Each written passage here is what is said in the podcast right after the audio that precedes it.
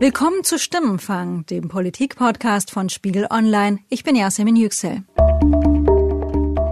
Stimmenfang wird präsentiert mit freundlicher Unterstützung der VLH, Deutschlands größtem Lohnsteuerhilfeverein. In rund 3000 Beratungsstellen bundesweit erstellt die VLH nicht nur ihre Einkommensteuererklärung, sondern übernimmt auch die Kommunikation mit dem Finanzamt, prüft ihren Steuerbescheid und legt im Zweifel Einspruch für sie ein.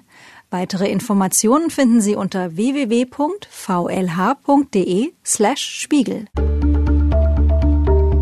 Es ist die Woche der Entscheidung für die SPD. Am Sonntag erfahren wir, ob die Parteimitglieder für die Große Koalition stimmen oder ob sie sich gegen die Parteiführung stellen und eine GroKo verhindern. In dieser Folge von Stimmenfang geht es darum, was das Mitgliedervotum mit der SPD, aber auch mit der politischen Debatte in Deutschland macht und was eigentlich passiert, wenn die Große Koalition platzt. Meine Kollegin Sandra Sperber ist mit mir hier im Studio.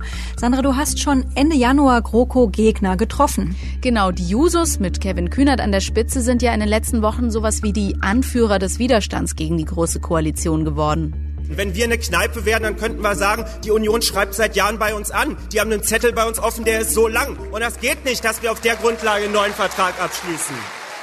Als Ende Januar klar wurde, dass die Jusos Koalitionsverhandlungen nicht verhindern können, haben sie eine durchaus umstrittene Aktion gestartet und unter dem Motto Tritt ein, sag nein versucht, Neumitglieder zu werben, in der Hoffnung, dass die dann beim Votum gegen eine große Koalition stimmen. Wie sah das genau aus? Was haben die gemacht?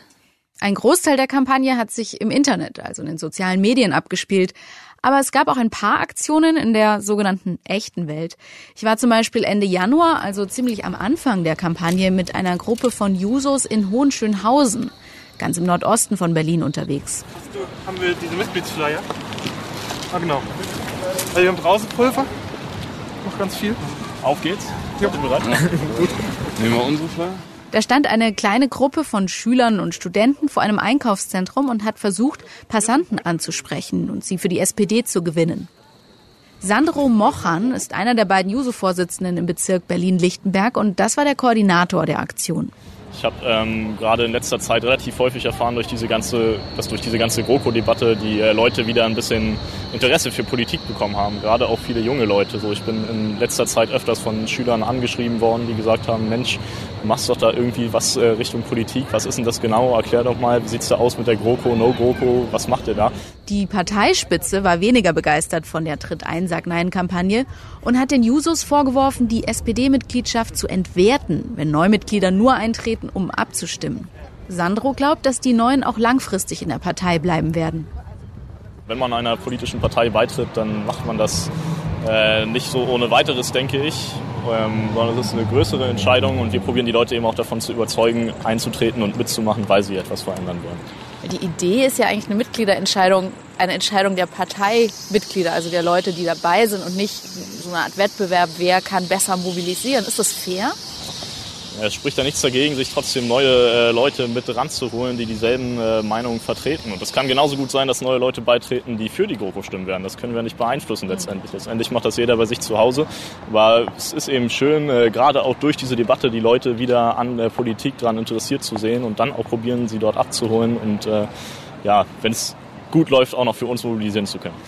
Obwohl es ein wirklich kalter und windiger Tag war, sind doch erstaunlich viele Leute stehen geblieben, um wenigstens kurz zu diskutieren. Die Jusos sind durch die No-GroKo-Aktion jedenfalls deutlich bekannter geworden. Wollen Sie was zu den Jusos wissen? Das ist Tamara Lütke, die andere Juso-Vorsitzende in Berlin-Lichtenberg. Jetzt noch eintreten und beim Mitgliedervotum dabei sein. Und wie soll ich das abstimmen? Mit Ja oder Nein? Dagegen. Wir sind gegen die Große Dagegen, Koalition. Ja. Gerade für die Und SPD. was soll dann passieren? Die ähm, Minderheitsregierung ist für uns eine gute Option. Ja, wäre mal was anderes. Ne? Genau. Mal wieder ein bisschen debattieren im Bundestag. Wir werden sehen. Bestimmt. Wir Gute. beeinflussen das sowieso nicht. Macht euch keine Illusionen. Doch, bei uns würde ich sagen, dreht sich noch ein bisschen was. Viel Erfolg dann. Dankeschön. In Hohenschönhausen hatten es die Jusos schwer, denn bei der letzten Bundestagswahl hat die SPD dort weniger als 20 Prozent geholt und landete damit noch hinter der Linkspartei und der AfD. Hier gehen auch wieder die Ränder sehr, sehr stark auseinander.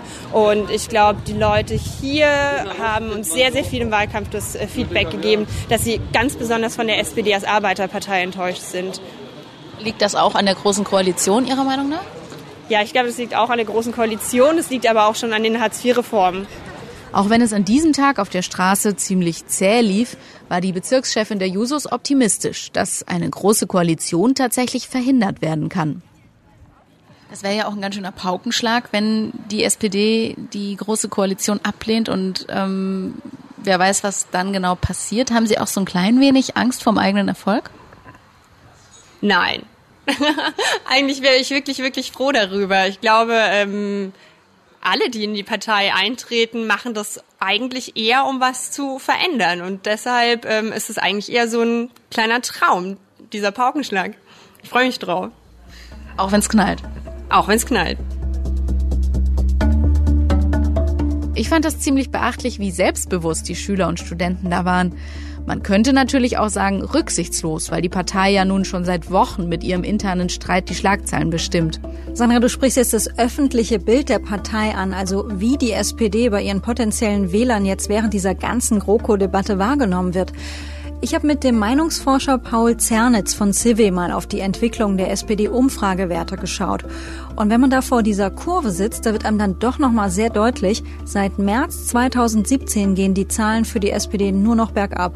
Von 33,6 Prozent am 21. März im letzten Jahr zu 16,4 Prozent im Februar 2018 das ist für mich als Meinungsforscher eine der unglaublichsten Wahlkurven, die ich je gesehen habe, äh, in, in beide Richtungen. Dass jemand so schnell so viel Zustimmung gewinnen kann und dann über eine so lange Zeit so konstant verlieren kann. Ähm, das zeigt, glaube ich, die neue Dynamik, die heutzutage bei den Wählern herrscht. Und deswegen ist es aktuell, glaube ich, die spannendste Zeit, um in Echtzeit Meinungsforschung zu machen. Paul arbeitet für CW. Das ist ein Online-Meinungsforschungsinstitut, mit dem auch wir hier bei Spiegel Online kooperieren. Die SPD hatte ja bei der Wahl 20,5 Prozent erreicht. Wie ging es danach weiter? Was hat Paul dir da gesagt? Ja, es gab im Oktober noch mal ein kleines Umfragehoch. Das kam mit der gewonnenen Landtagswahl in Niedersachsen. Da lag die SPD dann bundesweit bei 23 Prozent. Und dann begannen im Oktober ja auch die Jamaika-Verhandlungen. Interessanterweise, als Jamaika dann platzte ähm, und die SPD vielleicht als glücklicher Dritter oder in dem Fall Vierter oder Fünfter hätte auftreten können, hat man stark verloren. Wir haben direkt nach dem Jamaika-Platzen haben wir sehr aktuelle Umfragen gemacht und man hat von circa 20 Prozent während der ganzen Jamaika-Zeit ist man erstmal auf unter 19 Prozent wieder abgerutscht. Diese Zeit nach dem Jamaika aus, das war ja auch die Zeit des Umfallens und der Unklarheit. Es wurde deutlich, Martin Schulz ändert seine Meinung und es läuft doch auf GroKo-Sondierung hinaus. Der Parteivorstand hat heute die Entscheidung der engeren Parteiführung der SPD bestätigt, dass ich der Einladung des Bundespräsidenten zu einem Gespräch mit den Vorsitzenden von CDU und CSU am kommenden Donnerstag entsprechen soll. Ähm, ganz interessant war, dass ich im ganzen Dezember, am 7. war ja der Bundesparteitag und am 15. hat der Bundesvorstand für die Sondierungsgespräche gestimmt, gab es eigentlich keinerlei Bewegung. Nur dann scheint es so, dass um die Weihnachtstage die Wähler ein bisschen die Geduld verloren haben. Ähm, über Weihnachten und zwischen den Jahren sagte man dann wieder unter 20, dann unter 19 oder um die 19 Prozent ab ähm, ohne dass in dieser Zeit irgendwas passiert wäre. Ähm, erst mit dem Parteitag am 21. gab es wieder so einen kleinen Aufschwung auf etwas über 19 Prozent wieder und da standen wir dann so Ende Januar. Das heißt, wir reden hier über die Zeit, als die SPD-Delegierten mit knapper Mehrheit für die Aufnahme von Koalitionsverhandlungen gestimmt hatten. Mit Ja haben gestimmt 362, mit Nein 279 und eine Enthaltung. Damit wird die SPD Koalitionsverhandlungen aufnehmen. Wie ging es dann im Februar weiter, als das Ergebnis der Koalitionsverhandlungen vorgestellt wurde? Ja, einerseits gab es ja dann auch einen gewissen Erfolg für die SPD. Andererseits, wir erinnern uns, ging es dann ja Schlag auf Schlag mit den schlechten Nachrichten in diesen ja, Chaostagen. Martin Schulz wollte Außenminister werden, darüber war Sigmar Gabriel wiederum einigermaßen empört und einen Tag später sagte Schulz dann, er wolle doch nicht Außenminister werden. Obendrauf kam dann auch noch der verkündete Wechsel an der Parteispitze. Wir hätten ein paar Tage gebraucht, um den, den Verhandlungserfolg, den die SPD ähm, da hatte, also den wahrgenommenen Verhandlungserfolg, dann auch wirklich sauber zu messen. In der Zeit kamen aber schon die anderen Meldungen. Am 8. Februar standen wir dann bei so wieder 18 Prozent von ehemals 17,4. Am 9. Februar, das war die, praktisch die Startposition äh, der Chaos-Tage, stand man bei 18 Prozent. Und dann haben wir am darauffolgenden Dienstag eine quasi Blitzauswertung gemacht, die signifikant abgefallen ist auf 16,4 Prozent. Das ist bis heute das seit wir die Erhebung begonnen haben, Ende 2016 der niedrigste jemals gemessene Wert. Das ist auch die Hälfte von dem, was die SPD auf der Höhe des Schulzhalbs am 21. März hatte. Ja, also die Umfragen zeigen also einen ganz anderen Effekt als den, den sich die Jusos, mit denen ich da gesprochen hatte, erhofft haben. Es wird zwar tatsächlich mehr über sozialdemokratische Politik diskutiert, das macht die Partei aber nicht unbedingt beliebter. Genau, und gleichzeitig hat die SPD aber mehr als 24.000 neue Mitglieder gewonnen. Die Frage ist ja jetzt, was sind das für Leute? Meinen die das mit der Parteimitgliedschaft wirklich ernst? Ich habe einige von ihnen bei der sogenannten No-GroKo-Tour der Jusos getroffen. Liebe Genossinnen und Genossen, liebe Gäste, erstmal vielen Dank für die Einladung, dass wir die Möglichkeit haben, heute miteinander ähm, zu diskutieren. ich war vorige Woche auf einem Termin der Jusos in Marzahn-Hellersdorf. Da kamen etwa 100 Leute, nicht nur junge. Das Publikum war ziemlich gemischt. Interessant war, die Neumitglieder, die ich getroffen habe, hatten sich alle schon länger für eine Mitgliedschaft interessiert. Keiner hat sich jetzt nur wegen der GroKo-Debatte allein entschlossen. Hier ist zum Beispiel Johannes, der ist 21 und Ende Januar beigetreten. Was hat den Ausschlag gegeben? Warum sind Sie ähm, in die SPD eingetreten und wann? Ähm, also die Abstimmung jetzt war das definitiv nicht. Also das war schon lange für mich klar. Das war dann eher so der Tropfen, der das fast zum Überlaufen gemacht hat, dass ich gesagt habe, okay, ich wollte schon immer beitreten, aber jetzt auf jeden Fall. Wie ist Ihre Position zur Großen Koalition? Ja, ich bin immer noch unschlüssig tatsächlich. Also ich bin nicht beigetreten, um jetzt mit Ja oder Nein zu stimmen, sondern eher, weil ich das Gefühl habe, jetzt passiert gerade so viel, jetzt muss ich mich auch irgendwie einbringen. Sie wollen sich langfristig in der Partei engagieren? Ja, genau. Sie sagen, Sie sind hin und her gerissen. Können Sie das ein bisschen beschreiben? Was spricht für Sie dafür, was dagegen? Ja, also so grundsätzlich ähm, finde ich, ist es eine Entscheidung, die man nicht leichtfertig treffen sollte. Also ich habe ein bisschen Angst davor, einfach so leichtfertig jetzt Nein zu sagen, weil keiner weiß die Folgen. Also ähm, niemand weiß, was dann Merkel macht und deswegen finde ich es äh, sehr folgenreich einfach. Stichwort keiner weiß die Folgen. Jasmin, wie denken denn die neuen Mitglieder über die Alternativen nach? Was hast du da gehört? Ja, ich habe die auch alle gefragt, was passiert denn eigentlich, wenn? Und da ist zum Beispiel die Antwort dieser jungen Frau interessant. Natalie ist 20 Jahre und gegen eine große Koalition. Wie stellen Sie sich dann die Alternative vor? Also wenn jetzt der Mitgliederentscheid eine Mehrheit gegen die GroKo zusammenbringt, was kommt dann? Ich denke, dass ähm, eine Minderheitsregierung kein, Besch also da das die CDU nicht möchte, wird es Neuwahlen geben. Es wird auch nicht gut für die SPD auf, gehen, aber langfristig ist das trotzdem der bessere Weg, um auch wieder einen Politikwechsel zu haben. Aber Sie sagen jetzt, es wird für die SPD nicht gut ausgehen. Das würden Sie in Kauf nehmen. Im Augenblick sehen wir ja, dass die Umfragen wirklich zumindest in Richtung AfD sich nähern.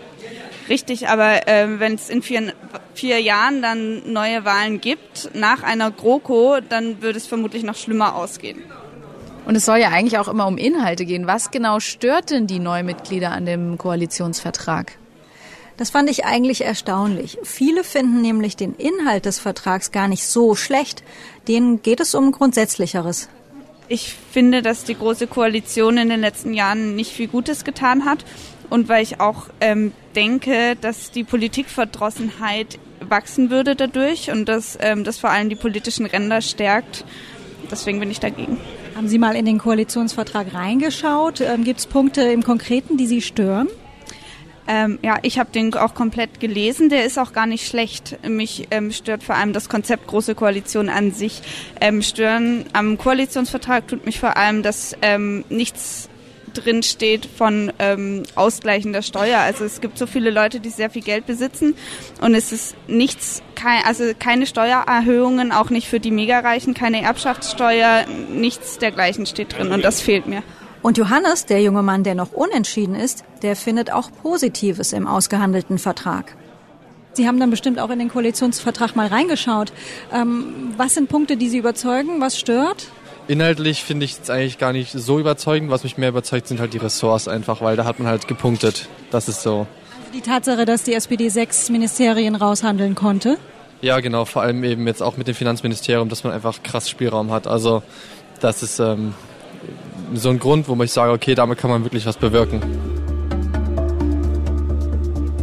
Wie sich das Neumitglied Johannes am Ende entscheiden wird, wissen wir nicht. Bis Freitagabend 24 Uhr müssen die Wahlzettel bei der SPD eingegangen sein. Wie es dann weitergeht, darüber spricht Sandra zum Ende unserer Episode mit unserem Kollegen Markus Feldenkirchen. Markus Feldenkirchen ist politischer Autor beim Spiegel hier im Hauptstadtbüro und hat Martin Schulz über die letzten Monate ungewöhnlich intensiv begleitet und da natürlich auch einen besonderen Einblick hinter die Kulissen der SPD bekommen. Hallo Markus. Einen schönen guten Tag. Die SPD hat ja sehr viel debattiert, wie schon lange nicht mehr, hat viele neue Mitglieder gewonnen. Klingt eigentlich erstmal nach einer guten Sache. Was würde denn ein Nein jetzt für die Partei bedeuten? Es würde die Fliehkräfte, die es dort gibt, jenseits von äh, allen Parteieintritten noch verstärken. Die Partei ist so wundgerieben, voller Selbstzweifel, äh, weiß nicht mehr genau, wofür sie steht. Ich weiß gar nicht, welcher Ausgang für die Entwicklung der Partei äh, sogar negativer wäre. Also wie Sie es machen, machen Sie es eigentlich falsch. Ähm, kurzfristig ja. Die Frage ist natürlich schon, wie die Seite, die dort verlieren wird bei dem mhm. äh, Mitgliedervotum, wie sie danach äh, damit umgehen. Als schlechte, beleidigte Verlierer, die hinschmeißen, alles schlecht reden, oder als äh, konstruktiver, fairer Verlierer. Ich glaube, das ist egal wie es ausgeht, das Entscheidende. Mhm. Die SPD liegt inzwischen in Umfragen ja schon unter 20 Prozent, also noch tiefer als bei ihrem Bundestagswahlergebnis. Kann man da inzwischen überhaupt noch von einer Volkspartei reden? Nein, ähm, von der reinen Größe der Anhängerschaft äh, nicht. Paradoxerweise ist sie jetzt wieder die mitgliederstärkste äh, Partei geworden. Das heißt, ähm, es scheinen doch viele interessant zu finden, ähm, dort dabei zu sein. Das zeigt natürlich, dass die Partei immer noch vital ist, dass da was los ist, äh, dass da äh, geredet wird. Aber eine Volkspartei im klassischen Sinne, die erstens groß ist und gleichzeitig ein natürlicher Ansprechpartner für die unterschiedlichsten Milieus und gesellschaftlichen Gruppen, das ist die SPD so nicht mehr. Die Jusos und die äh, GroKo-Gegner, mit denen wir gesprochen haben, die haben immer wieder gesagt, diese Debatte belebt die Demokratie. Sie mhm. sprechen so viel über Politik wie schon lange nicht mehr. Mhm. Wie siehst du das? Was macht diese Debatte mit Deutschland? Die haben einerseits recht, die das so sagen. Ich glaube schon, dass es stellvertretend ist für eine äh, Grundstimmung in Deutschland, ähm, wo viel mehr in Frage gestellt wird, eine, eine größere Lust am Aufbegehren, mhm. am, an der Revolte gegen das, was bisher nun mal immer so war. Mhm. Äh, da steckt auch so ein bisschen diese, von dieser Grundstimmung, die da oben, die sollen mal einen Denkzettel bekommen, es darf nicht so weitergehen wie bisher, die sollen nicht die Macht oder die Entscheidung alles nur unter sich ausmachen. Äh, Lass uns auf den Sonntag schauen. Ähm, da wird das Ergebnis veröffentlicht des Mitgliedervotums, wenn sich die Mitglieder tatsächlich gegen eine große Koalition entscheiden. Was passiert dann als nächstes? Für Angela Merkel wird es dann spannend, weil mhm. äh, sie muss sich die Frage stellen, äh, bin ich bereit, traue ich mir das zu, äh, eine Minderheitsregierung anzuführen? Gleichzeitig wird es allerdings dann mühsam für sie, weil mhm. für einzelne Regierungsvorhaben, Gesetzesvorhaben müsste sie tatsächlich das machen, ähm, was sie bisher nie gemacht hat und was sie vermutlich auch gar nicht kann, äh, nämlich sprechen, überzeugen, werben, jedenfalls die unterschiedlichsten Lager je nach Gesetzesvorhaben ähm, für etwas zu begeistern. Und ähm, das ist die große Frage, ob sie sich das zutraut. Wenn sie eine Minderheitsregierung schlecht gelaunt, naja, gucken wir halt mal, ich bin eigentlich nicht dafür, aber wir schauen mal, äh, angeht, dann kann man es im Prinzip äh, gleich lassen. Und dann steht nach einem komplizierten Verfahren ähm, im Deutschen Bundestag, wo sie sich dann erstmal wählen lassen muss und am Ende auch wieder äh, abwählen lassen muss, ähm, wäre die Alternative eben Neuwahlen. Wir haben von unseren Hörern immer wieder Zuschriften und Mailbox-Nachrichten bekommen, wo es heißt, Minderheitsregierung ist doch gar keine so schlechte Option. Das muss doch gar nicht auf Neuwahlen rauslaufen. Ähm, glaubst du denn, Angela Merkel würde sich wirklich für die nächsten vier Jahre darauf einlassen oder würde sie das möglichst schnell versuchen abzubiegen und in einem für sie vielleicht in Umfragen günstigen Moment auf Neuwahlen zusteuern? Ich glaube, dass sie zuerst einmal eine Minderheitsregierung für den Fall, dass die SPD Nein sagt, ähm, angehen würde. Da ist auch der Druck aus ihrer Partei sehr mhm. groß. Äh, die, die meisten sagen, natürlich probieren wir dann eine Minderheitsregierung, weil äh, in der Union hat man auch kein allzu großes Interesse an äh, Neuwahlen. Und trotzdem wenn dann eine solche Minderheitsregierung gebildet wird mit Angela Merkel als Kanzlerin, dann ist die Frage, äh, wie lang dauert das? Das kann ein halbes Jahr dauern, das kann zwei Jahre dauern und der unwahrscheinlichste Fall aus meiner Sicht wäre, dass es tatsächlich eine ganze Legislaturperiode lang ginge wäre ja auch eine Neuheit in Deutschland, wäre mhm. die erste Minderheitsregierung. Was meinst du, was würde das für die politische Stimmung im Land bedeuten? Weil es so neu ist, ist es wirklich schwer vorherzusehen. Ähm, ich halte schon für möglich, dass äh, der Fokus von den Bürgern, aber auch von uns Journalisten endlich wieder stärker auf äh, das Parlament als das eigentliche Zentrum der Willensbildung und auch der Entscheidung ähm, ähm, gerückt wird und ähm, dass es dort vielleicht auch mit diesem Bedeutungszuwachs der Parlamentarier, der Fraktionen, ähm, dass da vielleicht ein neuer Stolz, aber auch eine neue Kreativität äh, entsteht. Das wäre dann eine völlig neue und auch bedeutendere Rollenbeschreibung und das wäre erstmal gut. Nochmal, die Prämisse dafür, dass eine Minderheitsregierung tatsächlich etwas Produktives und Gutes ist, ist allerdings ein Regierungschef, der sich das zutraut, der darauf äh, Lust hat und auch die persönlichen Fähigkeiten, die es da braucht, äh, mitbringt. Es gäbe Politiker, die würden das wahrscheinlich als die Chance ihres Lebens sehen. Angela Merkel, für Angela Merkel ist es, glaube ich, ein Albtraum. Vielen Dank, Markus. Herzlich gerne. Das war Stimmenfang, der Politik-Podcast von Spiegel Online. Der Redaktionsschluss für diese Folge war Mittwochabend. Am Sonntag soll dann das Ergebnis des SPD-Mitgliedervotums bekannt gegeben werden. Für den Fall, dass die SPD-Mitglieder Nein zu einer großen Koalition sagen, melden wir uns mit einer Sonderfolge von Stimmenfang.